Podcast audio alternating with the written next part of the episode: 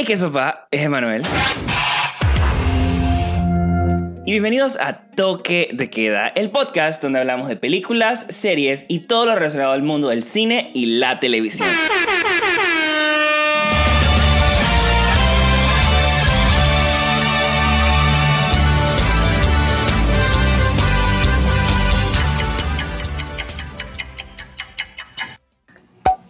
Ok, el día de hoy estamos con Rafael Martínez. Rafael y yo nos conocemos.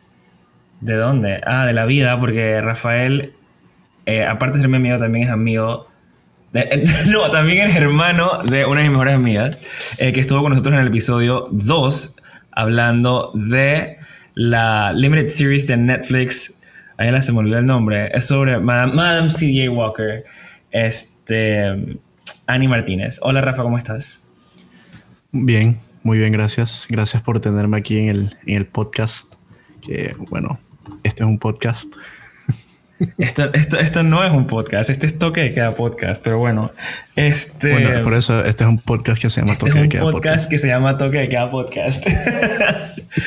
este, bueno, acaba de terminar el mes de Halloween, eh, octubre, y estoy sacando este episodio obviamente tres días tarde porque why not, pero eh, Ah, mi película favorita de terror de todos los tiempos es The Shining de Stanley Kubrick.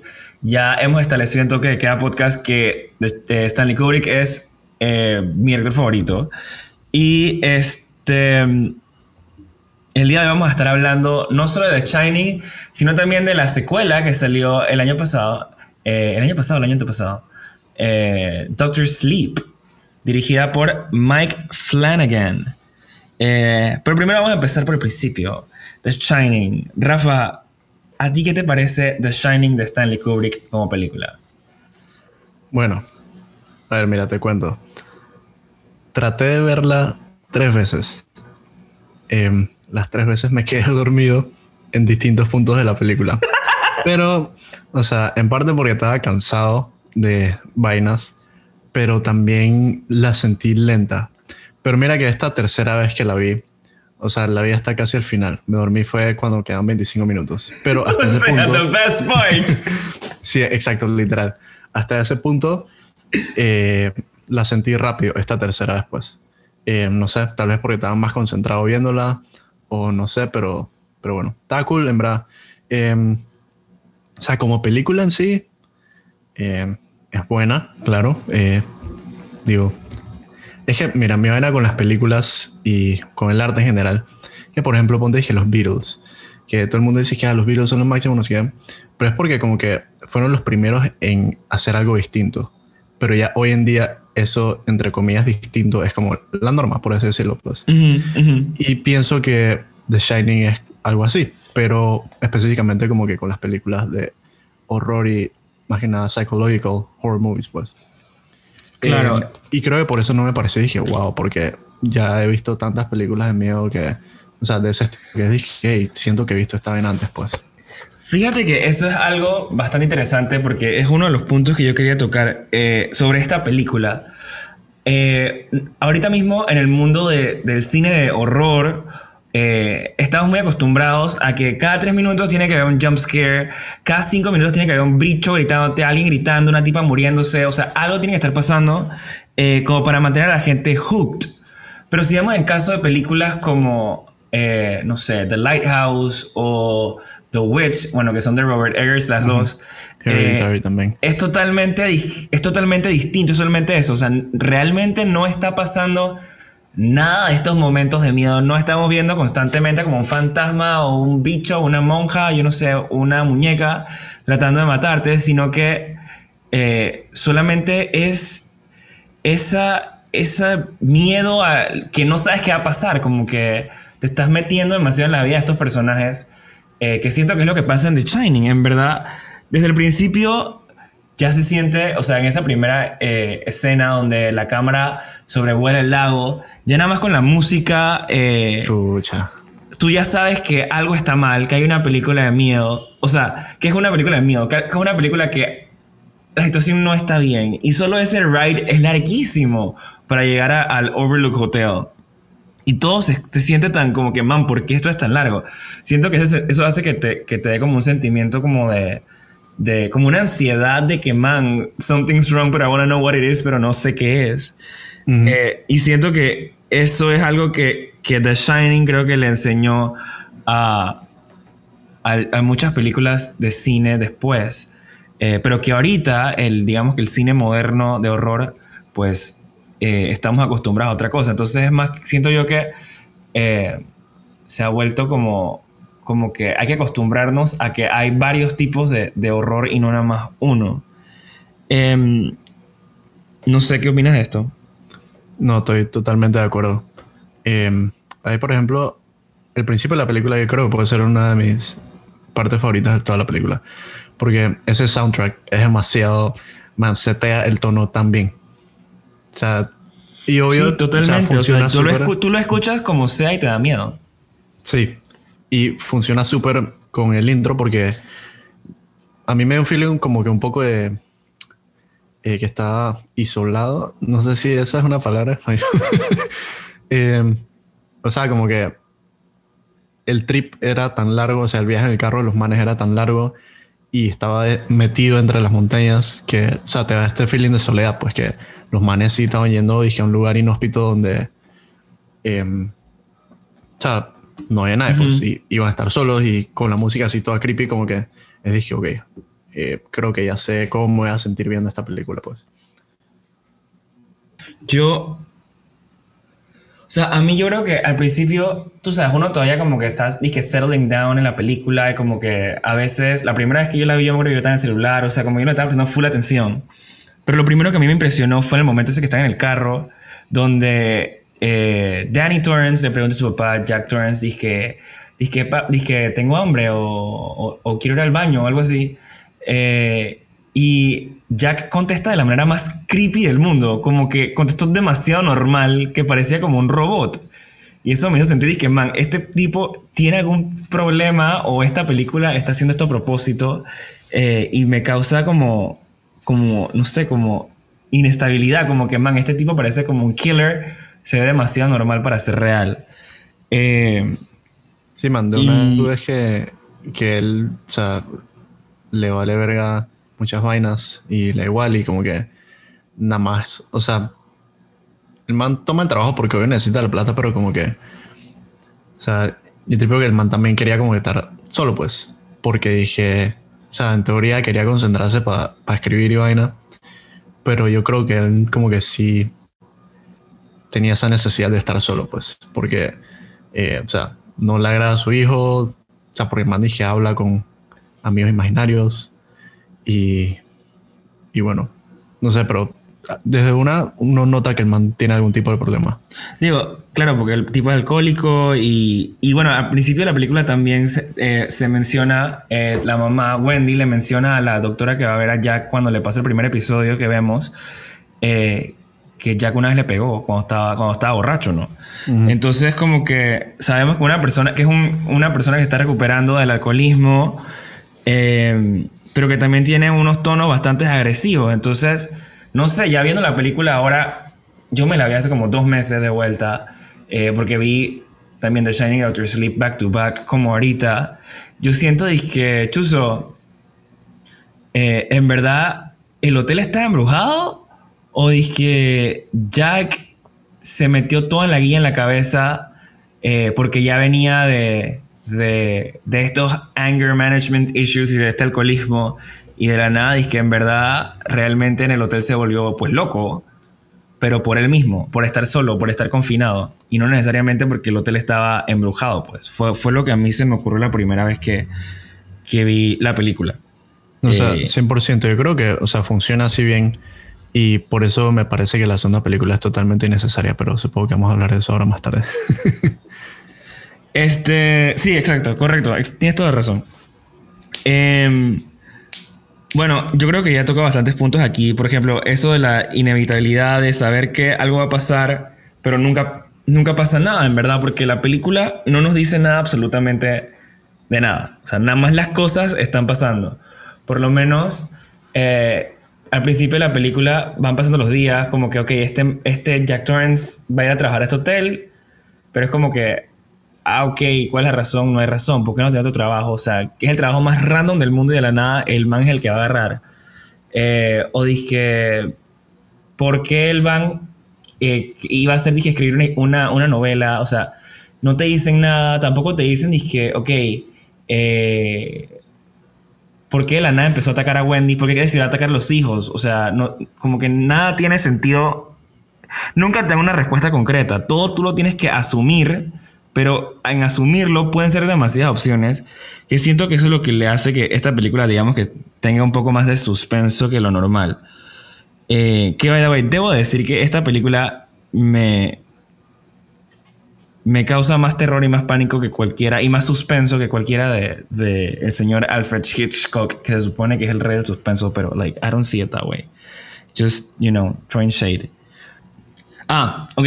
Algo súper importante de esta película, eh, ya moviéndonos un poquito más adelante en la historia y entrándonos un poco en la parte técnica, es que eh, Kubrick se volvió medio como production crazy con esta película eh, fun fact, la, la, escena de cuando el elevador se abre y saca la, la, la sangre eh, se filmó como treinta y pico de veces.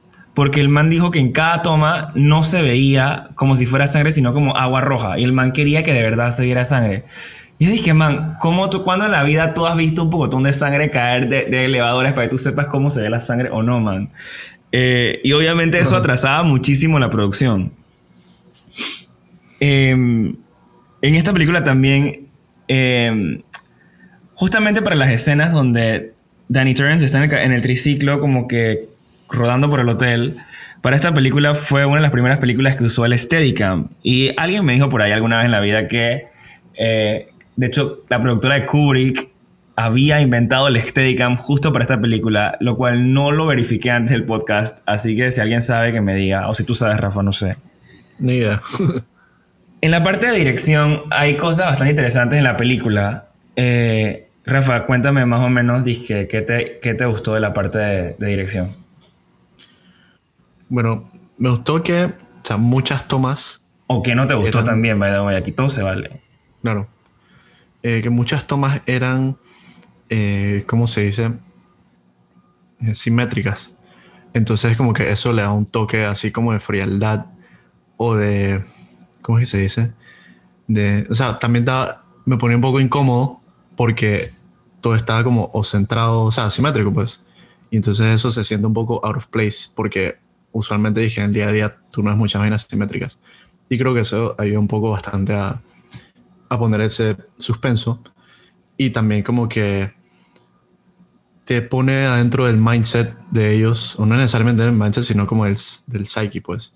Que los manes, o sea, tal vez se sienten encerrados y tal vez ven todo así como cuadrado entre comillas porque eh, han pasado tanto tiempo ahí en el mismo lugar, en los mismos pasillos, que te da como que un poquito de esa sensación de que sabes cómo se sienten los manes. Eh, y hay, una, hay unas cosas que, que, descubrí hoy que era que las primeras escenas donde sale, bueno, las primeras, en verdad los primeros planos donde sale Danny Torrance, eh, el niño de la estrella de la película, en The Shining, que está en la cocina, todas las, todas las escenas que él sale ahí, eh, digamos, perdón, todas las tomas que, que pasan ahí, eh, hay unos cuchillos en el fondo, encima de la cabeza de Danny, haciendo foreshadowing de que algo malo va a pasar. Y yo en verdad yo no me había puesto, y cuando me puse a ver, dije los ejemplos, en verdad es que, no sé, está la cabeza de él y atrás, mucho más atrás, hay una pilastra, pero justamente la pilastra tiene unos cuchillos arriba y quedan perfectos en la cabeza con Danny. O sea, eso me parece súper impresionante. Los, las tomas más cool me parecieron cuando estaban en el, en el laberinto, que tenían como, como un wide angle y se ve así como súper POV. Y sí, está cool porque da un sense como de velocidad y como desesperación y, y de confinamiento que se sintió súper cool o sea, esa, esa, esa, esa escena del laberinto es muy aplaudida porque dura un montón de tiempo. Sin embargo, eh, uno nunca como que deja de ver la, la, pantalla y es que, man, ¿lo va a agarrar o no lo va a agarrar? O sea, el man va a matar a su hijo con un hacha o no. Eh, y en verdad eso, cuando salió la película, eso fue sorpresa para todos. Porque para los que no saben, eh, The Shining está basada en un libro eh, del mismo nombre por Stephen King. Y en el libro, en verdad, el laberinto ese no existe, sino que existían como animales eh, de, hechos de ficus o de hierba o de la misma mata que es el laberinto. Y los animales como que son los que se mueven y los que están vivos. No, no es que, que había un laberinto que, que se escondía la gente. Em, pero de eso hablaremos un poquito más adelante. Eh, háblame, háblame de la táctica de, de Danny, dije, para tapar sus huellas. A mí jamás se me hubiera ocurrido esa vaina. no, pero es que esa era la otra guía. Porque había momentos en que en verdad yo no estaba seguro si Danny era Danny o Danny era Tony. Porque acuérdate que él tenía el bichito dentro de él y a veces cuando a Danny se le olvidaban las cosas era porque Tony se, como que se lo poseía y se apoderaba de su cuerpo. Eh, entonces yo no sé si en verdad, y Tony en verdad era bastante vivo porque Tony sabía muchas cosas. Y yo no sé si en verdad el que estaba haciendo la vaina era Tony o no, pero en verdad fue demasiado clever. Porque si, era, si fue Danny, yo dije, chuzo, ese man está todo loco. ah, hay una teoría por ahí que dice que en verdad Danny, eh, todo lo que pasó en The Shining, dice que se lo había imaginado Danny. Obviamente esto fue antes que saliera Doctor Sleep y todos supiéramos qué pasó después. Pero que todo esto, dice que era inventado porque como era un niño, que probablemente era la forma de cope con el hecho de que su papá era abusivo y de que le pegaba a la mamá. Entonces como que, y a él mismo también. Entonces como que, como que realmente en el Overlook no había nada, sino que em, era Danny dije, imaginándose todo para tratar de make sense of things, which me pareció interesante. Ya un buen take, la verdad. Ah, una cosa de, de, la puesta en escena que me gustó, Buco, fue que si tú te fijas eh, closely, Ninguna toma tiene los muebles de la misma forma. Todos los muebles están movidos en todas las tomas. No todos, pero es que algunos en particular. Y eso lo hizo Kubrick para, para reflejar que el hotel realmente estaba vivo y que las cosas se movían solas, pero que nadie se daba cuenta. Una cosa interesante también de, la dirección es que eh, sabemos que ya hay un conflicto entre Jack y Wendy y entonces eh, ninguno de los dos se ve como nunca están en la misma en el mismo plano juntos. Si están en el mismo plano juntos, eh, uno está disque súper difuminado como un over the shoulder o disque están disque facing disque de espaldas, nunca están disque los dos viéndose a la cara en un mismo plano y eso como que me encantó muchísimo porque como que refleja que los manes están disque como que drifting apart, como que los dos están como que tratando de alejarse uno del otro sin realmente darse cuenta. No sé si tienes algo más que decirte de Shining antes de movernos a un dramita aquí entre el libro y la película, que hay que explicar antes de movernos a Doctor Sleep. Bueno, creo que no podríamos hablar de la movie sin mencionar la actuación de Jack Nicholson. Demasiado fue cool. y sobre todo ya en clímax cuando está confrontando a Wendy y su hermano dije pierde la cabeza. Demasiado, demasiado intenso, demasiado cool. Y y él está expresivo y, man, las cejas, las cejas lo hacen todo. Sí, yo, yo, leí por ahí que el man en verdad se había metido como que realmente se puso como en confinamiento solitario durante toda la grabación de películas y meses antes para poder disque, sentir lo que sentía Jack. Y como que en un punto el man de verdad es que después tuvo que ir como un psicólogo o, a una institution para get back to normal porque el man se había metido en la guía de verdad que era el personaje. Qué locura. Eh, lo cual es increíble porque en verdad es uno de los papeles más icónicos de creo que la historia del cine. Sí, demasiado bueno. Hay una diferencia muy grande eh, entre el libro y la película en lo que es el personaje de Wendy. El personaje de Wendy en la película es, una mujer disque débil, que nada más quiere tener al esposo, que se cuida cuidando al hijo y como que está bien con que el esposo le pegó al hijo una vez porque dijo que ya no iba a hacer más. Eh, sin embargo, en el libro es completamente diferente. En el libro, eh, la man es que toda powerful, empoderada. La man defiende a Danny de, Jack. La man no deja que nada le pase al hijo. La man pelea, la man lucha, la man tira puño, patada de todo.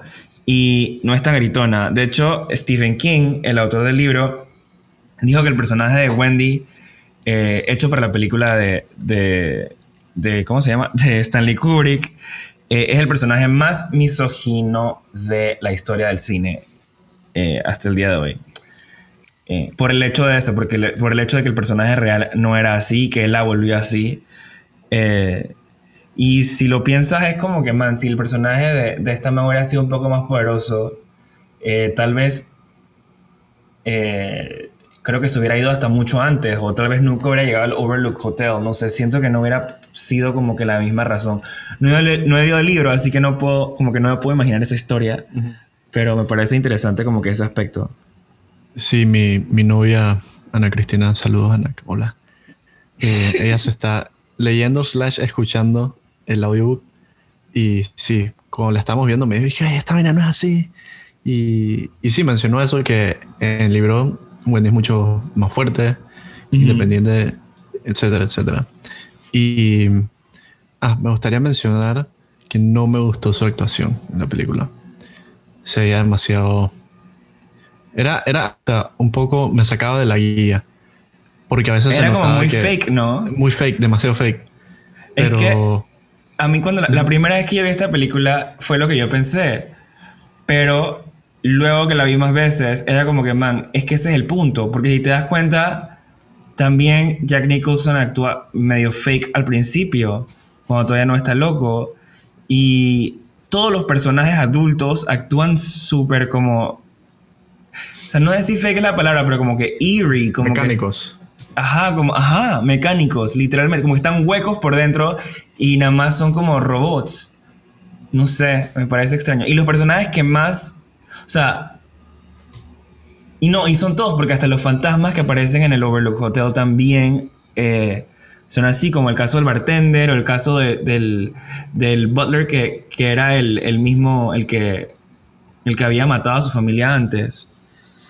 Eh, sí, no sé, pero yo, o sea, estoy totalmente de acuerdo contigo que, o sea, parece, se me hace una, o, sea, no digo que es una pésima actuación tampoco, pero sí era una actuación rara, pero yo siento que fue a propósito que Kubrick la hizo así. Eh, ah, bueno. Entonces. O sea, que, fue a propósito porque así lo quiero entender, pero en verdad no es que sea. que una super. ¿Sabes a qué me recuerda ahora que lo pienso? Como las actuaciones en Get Out. Hmm. Que son así como. Poco, pero no, empty. A mí las actuaciones de Get Out me hacen super, se me hacen súper empty, pero me recuerda a eso, pero nada más que en Get Out lo hicieron mal y acá sí lo hicieron bien. Bueno, es que, no sé, en Get Out siento que es como más explícito porque hay lit, dije, la gente sí está hueca ahí. Y. O sea, por lo menos dije la gente que ellos raptaban, pues. Claro, pero eh, técnicamente acá también, porque acá, o sea, técnicamente acá los fantasmas también estaban huecos, porque realmente eran expresiones de la casa, ¿no? Ok. Porque la casa, según la película, la casa es lo que está vivo. Eh, porque lo menciona el, chef, el chef, ¿cómo se llama? Halloran. Una diferencia muy importante entre el libro y la película es que el personaje del chef Halloran no se muere en el libro y sí se muere en la película. Entonces, eh, quiero mencionar eso antes de mover a Doctor Sleep. Lo segundo que voy a mencionar es que en el libro, eh, Jack no se muere así. Y en el libro, el Overlook Hotel se quema y se destruye todo. Eh, mientras que en la película de Shining no pasa así. Porque esto es importante. Al final de la película de Shining, eh, vemos, a, vemos a Jack congelado después de que nunca logró encontrar a, ¿cómo se llama? a Danny Torrance y a la esposa y que ya se fueron en el snowmobile. ¿Ok? Eh, sin embargo, en el libro lo que pasa es que Jack en su loquera, el man abre los gas pipes del, hotel eh, porque el man iba a explotar el hotel con todos adentro, con toda la familia adentro. ¿Y qué pasa?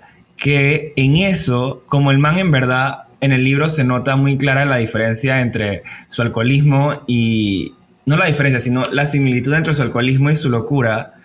Eh, y cuando el man estaba, digamos que normal, eh, el man tiene como un momento de lucidez al final. Eh, y le dice a Danny Torrance, dije que el man va a pagar el, el, boiler, el, cerrar el boiler room, pues, para que no se explote. Y en eso que el man entra, ¡pum! Se explota el Overlook Hotel, todo se quema y se muere Jack Torrance. Entonces, esas son diferencias importantísimas Porque Doctor Sleep realmente, eh, bueno, en The Shining el hotel no se quemó, así que eh, eso cambia bastante, digamos que, cómo iba a funcionar la película de Doctor Sleep. Cierto. Em, bueno, Doctor Sleep es una nueva película. Fue hecha en el año pasado, 2018 o 2019, ni me acuerdo. Lo pregunté hace un rato y se me olvidó ya.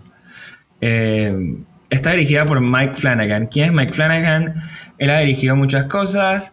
eh, cosas que ya hemos mencionado aquí en Toque de cada podcast. Eh, él ha dirigido esta serie de Netflix que se llama Haunting of the Hill House.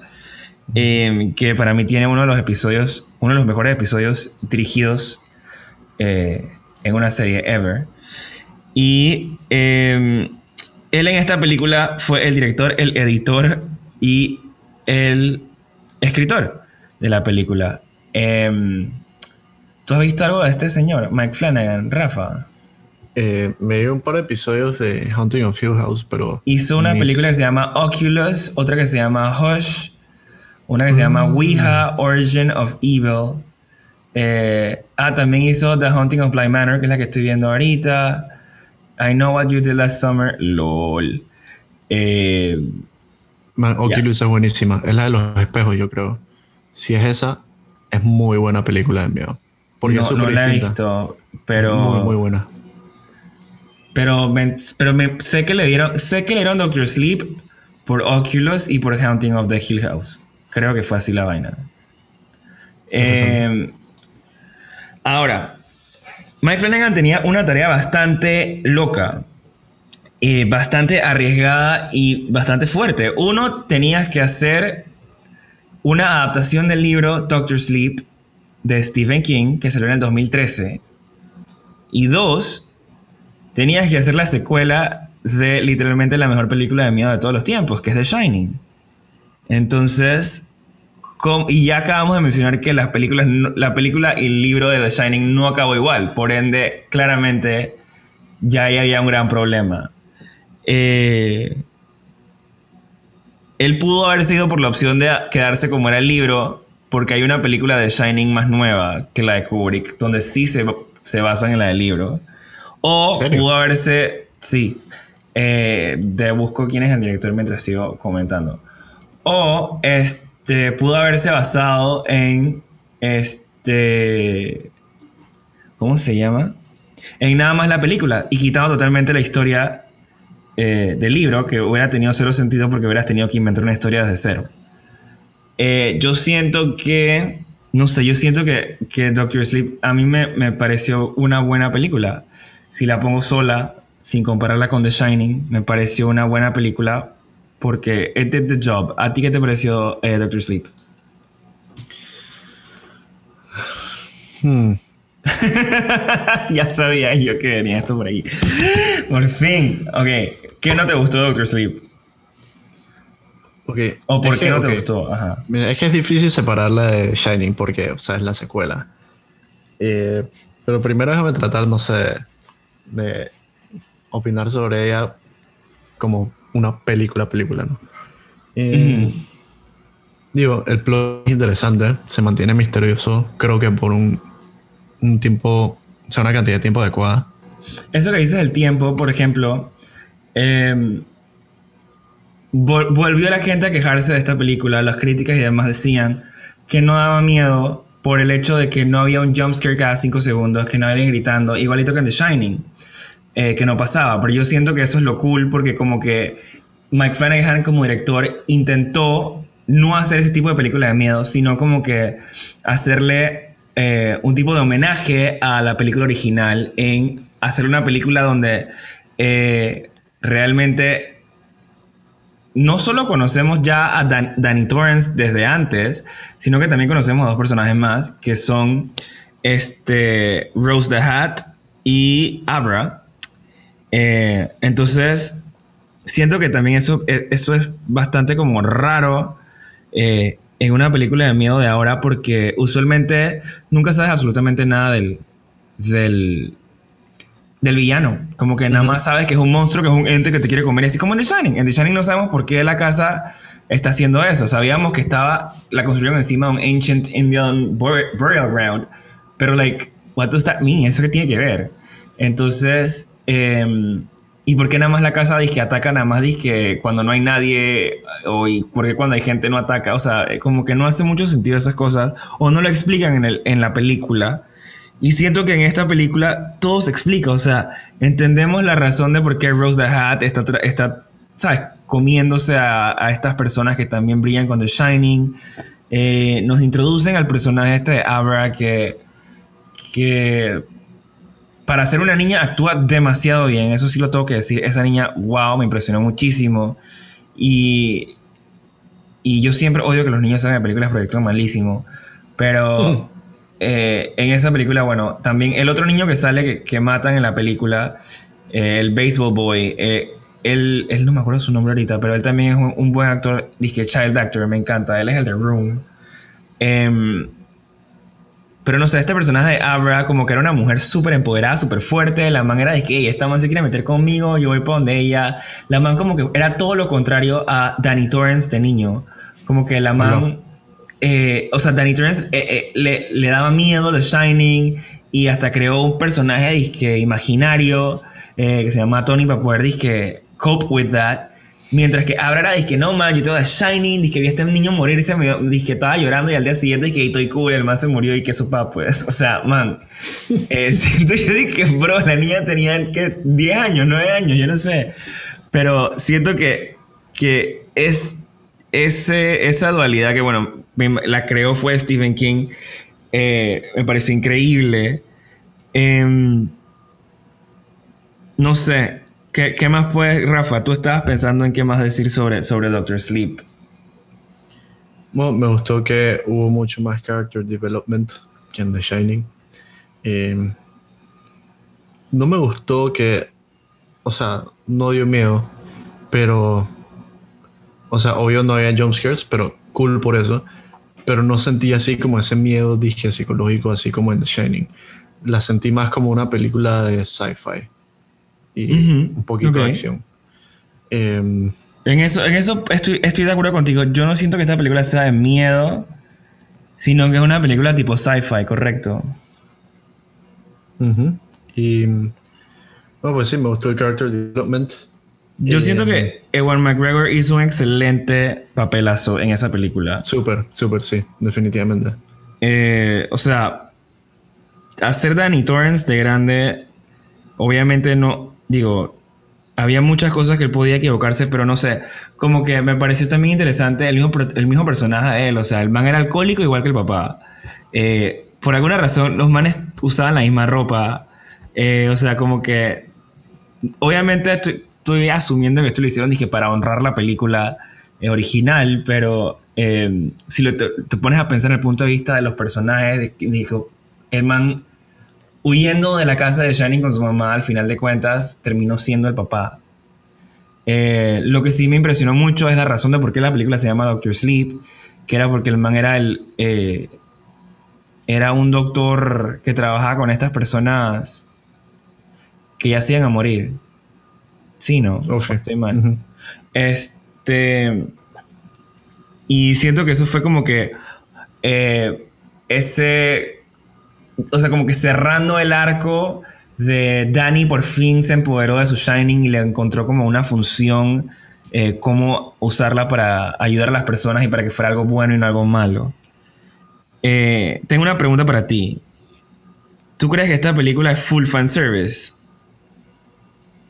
Hmm. Mira, no sé, no, en verdad yo creo que no sabría responderte esa pregunta porque no lo puedo ver como una perspectiva de fan, porque no siento que soy fan de, Shining, pero por un lado sí, porque hay mucho más acción de Shining. Em, y bueno, eh, también como que va un poco más allá para explicar, dije, dónde viene todo esto y, explicar un poco el backstory, pues. Em, y bueno, también sale, dije, el cameo del, del actor que hacía de Danny, eh, que más sale en la película. Y ah, algo que me molestó demasiado es que los actores no se parecían en nada. a los ¿Tú actores dices? originales. En nada, absolutamente. Mira, la Man, tipa. yo siento que sí. A ver, vamos, Mira. vamos uno por uno, vamos uno por uno. Ok. Eh, ¿Cómo se llamaba la mamá de Dani? Wendy. Wendy, ajá. Ella hablaba, mira, uno no sé si es que usaron un voiceover de, de la actriz original, pero, o sea, se escuchaba igualito. No se hay, hay parecía unas partes que sí usaron voiceovers porque sonaban idénticas, Idéntica, pero hay otras que no. idéntica. X, bueno, la más no se parecía mucho. Nada más era pelinera, flaca y ya, hasta ahí. Eh, Jack, eh, ahí, si, el man está de perfil, ahí se le veía el aire, pero como que hasta ahí. O sea, yo siento que. Pero, o sea, como que. Yo siento que a todos se les veía el aire, en verdad. Obviamente no iban a poder ser las mismas personas. La película fue de que hace que. Eh, no sé cuánto, 40 años. Sí, Eh, man, que usaron deepfakes por lo menos, yo no sé, man, pero fue súper... Digo, o sea, es más como un pet peeve que nada. No me dañó la película. pero O sí sea, a mí me pareció que dije, para pues. ser, ser nueva gente, y no, no sé si esto es porque estoy acostumbrado de las series que a veces te cambian que los actores de la nada. Siento en verdad que, que fue como, como cool hasta cierto punto. En la que sí no me gustó cómo actuaba fue Wendy en Doctor Sleep. O sea, esa ahí sí me pareció que la tipa, o sea, como que Wendy en The Shining como que era demasiado novela mexicana. ¡Ah! Los gritos. Y Wendy en Doctor Sleep era como que una man normal. Yo dije, ay, ala", o sea, se me, me- me- me faltaba eso. Entonces, como que, no sé, me faltaba ese nivel de annoyingness que, que, las, que hacía Wendy como que, Wendy. Em, pero, pero sí, o sea, en general, las niñas, pues sí, las niñas no se parecían, obviamente, pero pues, like, that was gonna be impossible, eran twins. Eh, y ya, yo creo que esas son las únicas personas que... O sea, la, la, la, la tipa Y del, del Dani pequeño también. Bueno, Dani pequeño sí no se parecía en nada, eso te lo tengo que decir, eso no se parecía en nada, pero no me molestó, o sea, como que algo, ¿sabes qué no se parecía? Que sí me molestó un montón. Y yo todavía no sé si fue una dec- decisión artística de Mike Flanagan a propósito o si es que en verdad no había budget. Pero es que el hotel se me hacía súper más chiquito ahora y en The Shining se ve como enorme. No sé si es que en The Shining lo hicieron así porque Danny era chiquito y todo está como en su perspectiva. Eh, Qué interesante. o dije si acá lo hicieron chiquito porque el hotel como estaba, había estado digamos que apagado por todo tiempo, apen- eh, todavía no había recuperado como que su fuerza y su sazón y estaba como que más weak de lo normal. No sé, o sea, pero a mí, eh, yo lo vi y que, man, este hotel es demasiado chiquito. O sea, y lo impresionante del Overlook Hotel es que por dentro, todas las tomas que hizo Kubrick, hacía que se viera como infinito. Em, la primera vez que vi la película, yo dije, a mí no me gustó que hubieran puesto tanto recreation de las escenas de la película original, porque en la vida real, o sea, si tú haces una, una secuela a una película, tú no empiezas a hacer, dije, copy-paste de todo lo que hiciste en la película anterior. Eh, sin embargo, entiendo que han pasado 40 minutos de la... De, 40 minutos, 40 años de la película original y que obviamente es de Kubrick y que es la mejor película de medio de todos los tiempos, pero eh, no sé, como que al principio hay una escena donde el man está como que entrevistándose para eh, un trabajo o algo así y es idéntica a la escena cuando Jack estaba entrevistándose en el Overlook Hotel. Eso no había razón de Ah, ser man, que fuera igualito. Yo man. me metí en la guía. Ana Cristina y yo nos metimos en la guía. No sabemos si era la misma oficina o si era, dije, un man que está related al. No, no era la misma oficina porque la oficina era en el Overlook Hotel. O sea, la oficina en The Shining era la oficina ya en el hotel. No, sí, sí. Pero es que era igualita. O sea, Ajá, era idéntica. Entonces, eso es lo que yo digo, es que, man, como que exageraste un poquito en la cantidad de cosas que metiste. Porque está bien que las escenas finales todas hayan sido, dije, eh, en los mismos lugares donde pasó anteriormente. Pero, pero en verdad, no sé. Em, leí un fun fact que de hecho se me olvidó mencionar con The Shining, pero me pareció tan, tan gracioso. Tú sabes que a Stanley Kubrick dicen que fue el que dirigió el Moon Landing fake. Este, Ajá, ajá. Porque él justo había hecho 2001 Space Odyssey para esa vuelta. Y dicen que con The Shining, Stanley Kubrick dije, confirmó eso, porque en el libro de The Shining, el cuarto es 217 y que en la película el cuarto es 237. La razón que Kubrick dijo por qué lo cambió fue porque el dueño del hotel real no quería que fuera las 217 porque ese era un cuarto que sí existía y tenía miedo de que los clientes no quisieran ir a ese cuarto específicamente. Entonces por eso lo cambiaron a un cuarto que no existía. Pero los conspiracy theorists dicen que la razón es porque era la confirmación de Kubrick de que él había fake the moon landing porque aparentemente hay exactamente 237 miles o millones de kilómetros de aquí al, a, la, a la luna. Una vaina así. Y yo dije, man, what? no sé, te me había olvidado mencionar ese fun fact que leí hace un rato. Em, pero hay mucha gente que se queja de esta parte de que la película es medio fanservice y exagera mucho con la, con la recreación de las escenas de The Shining. Sin embargo, si tú te pones a calcular, realmente siento que eso ya sería como nitpicking, porque por, la película dura dos horas y media y por dos horas en verdad no vemos nada que sea del Overlook Hotel ni nada de, o sea, nada que sea allá, sino que son todas cosas en lugares nuevos, situaciones nuevas, personajes nuevos, o en el caso de, de, de Danny y de eh, Halloran en versión fantasma ahora, eh, ya cambiados, pues ya diferentes, ya, ya, digamos que mil años después. Eh, no sé. Em, hay algo interesante porque en el libro de Doctor Sleep, eh, obviamente como el hotel no, el hotel no existe, eh, ellos pelean es en el mismo grounds donde está el hotel, pero en el libro, o sea, como que nada se muere, porque eso sigue siendo como un ancient Indian burial ground y ahí salen los espíritus y los fantasmas y la cosa. Y entonces como que hay mucha gente que dice que eso hubiera sido una much more epic battle que la, que la recreación de, de lo que hicieron en, Doctor Sleep, la película. Eh, ¿Tú qué piensas de esta última pelea entre, entre Rose the Hat y eh, Danny Torrance? Em, si la has visto, también te dormiste a esa parte. No, no, sí, la vi, pero es que, o sea, no me pareció, dije, wow, tampoco. Pero, o sea, me gustó muchísimo más la persecución original, porque, o sea, se sentía ese sentido de claustrofobia que te digo, ¿no? Por el white shot y tal. Y acá, eh, por eso te digo que también me parece como una película de acción sci-fi, porque la pelea de las manes lead fue como que no sé, fue como demasiado sobrenatural, pues. Claro. Entonces, como que son. No, o sea, quitaba un poquito el grounding. Claro, porque por el hecho de que, Ajá. O sea, siento que eso fue por el hecho de que en The Shining original no había tantas cosas tan supernaturales, sino que era más disque metiéndote en la mente de la gente. Y acá esta película es full sobrenatural. Exacto. Eh, pero sí, o sea, ese es uno de mis issues con la película, pues que era demasiado sobrenatural y no tan psicológico, pues. Claro. Em, em, todo el mundo dice que Stephen King escribió el libro de Doctor Sleep. Estamos conscientes de que el libro está hecho, fue del 2013, o sea, hace poquito.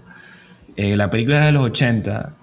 A Stephen King nunca le gustó la película de The Shining. Dijo que era, o sea, él siempre dijo que era eh, eh, un insulto a él mismo.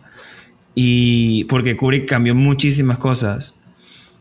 Y la gente dice que Stephen King hizo el libro para decirle fuck you a Stanley Kubrick, para que nadie pudiera hacer una secuela. Y entonces ya dije, dije, ah, te cambié toda la historia que tú querías que fuera y ahora es más cool la mía.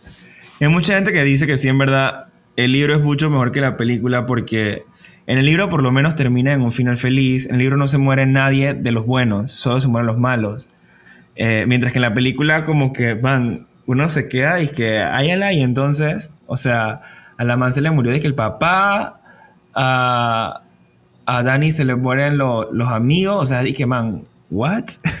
o sea, como que todo el mundo queda igual de focó que al final de The Shining 1.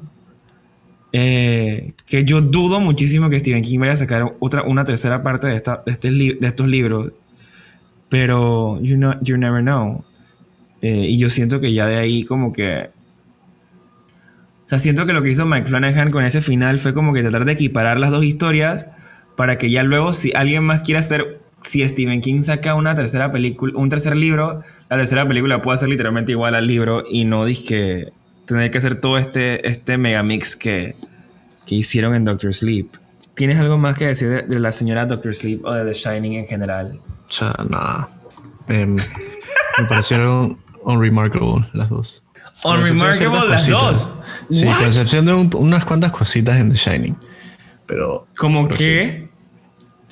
Bueno, la actuación de Jack Nicholson, eh, la cinematografía, obviamente, soundtrack. Em, o sea, the whole movie. Excepto la historia. I guess.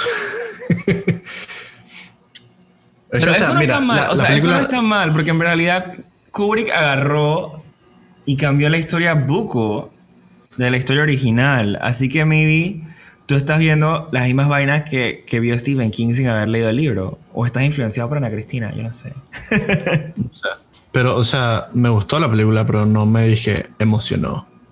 La primera vez que yo la vi, yo la vi súper intermitente. La segunda vez que la vi, yo dije, man, ok, está cool.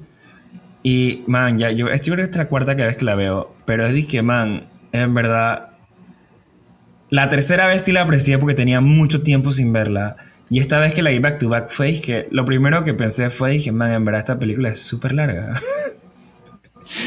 porque ya era como que, man, ya, ya, ya, me acordaba de todo porque la vi muy reciente. Y yo dije, man, qué largo. Y Doctor Sleep es igual de larga. Las películas duran dos minutos y media, dos horas y media cada una. Y Doctor Sleep es más larga que The Shining. O sea, yo no entiendo por qué es así. Sí, Doctor Sleep se me hizo eterna. Pero, era porque eran, varias, eran varias historias, eran tres historias a la vez. Porque era la historia de Danny y de todo el fanservice que hicieron con, con The Shining. La historia de Abra y de cómo la man se está encontrando en su Shining Splendor. Y la historia de Rose the Hat que usualmente no se mete en una película. Tú nunca sabes de que, qué es lo, por qué el villano hace las cosas. Nada más en películas de que de Joker y te hacen una película para explicarte eso, ¿me entiendes? Eh, o sea, no sé, como que. Como que aprecié eso, pero, like, si me lo hubieran quitado, te lo juro que me hubiera dado igual.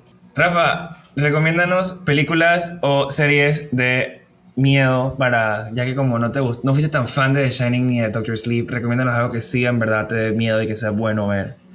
Eh, wow, ok. Esté online por ahí. A ver, películas de miedo, definitivamente Hereditary. Es una de mis películas favoritas de los últimos años.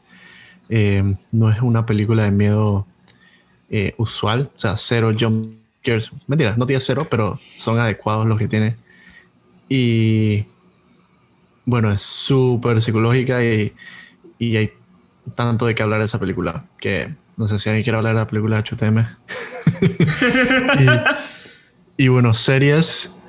Eh, esta, no sé si sería de miedo, pero eh, Mindhunter. Es como de em, suspenso, en verdad. Ajá, como suspenso. Eh. Pero es súper creepy. Y, y no sé, también como que. ¿De qué va, ¿de qué va Mindhunter? ¿Cómo? ¿De qué va Mindhunter para la gente que no, que no la ha visto y que, que maybe le interese? Bueno, básicamente es, es la historia de, de cómo la FBI fue desarrollando, eh, ¿cómo se dice? La metodología como para investigar a los serial killers. Y, y, y, bueno, entonces como que tiene un aspecto súper psicológico. Eh, y, y bueno, y behavioral, que es súper interesante. Y entonces como que te meten en las cabezas de, de, estos manes, porque lo hacen como a través de entrevistas, pues.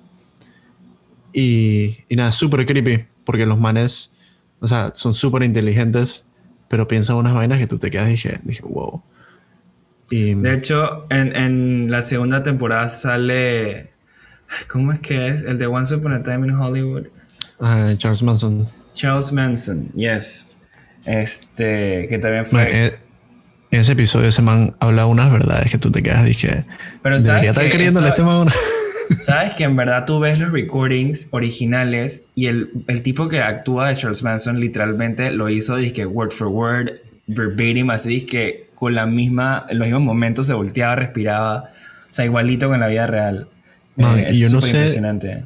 Yo no sé si tal vez los actores usaban prosthetics o no, pero los castings estaban espectaculares. Dije, Yo creo que sí, yo creo que yo vi un video de que sí, pero, pero no estoy seguro.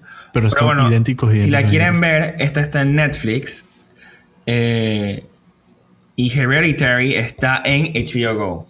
Wow, ¿cómo me acuerdo de estas cosas? No lo sé, pero lo sé.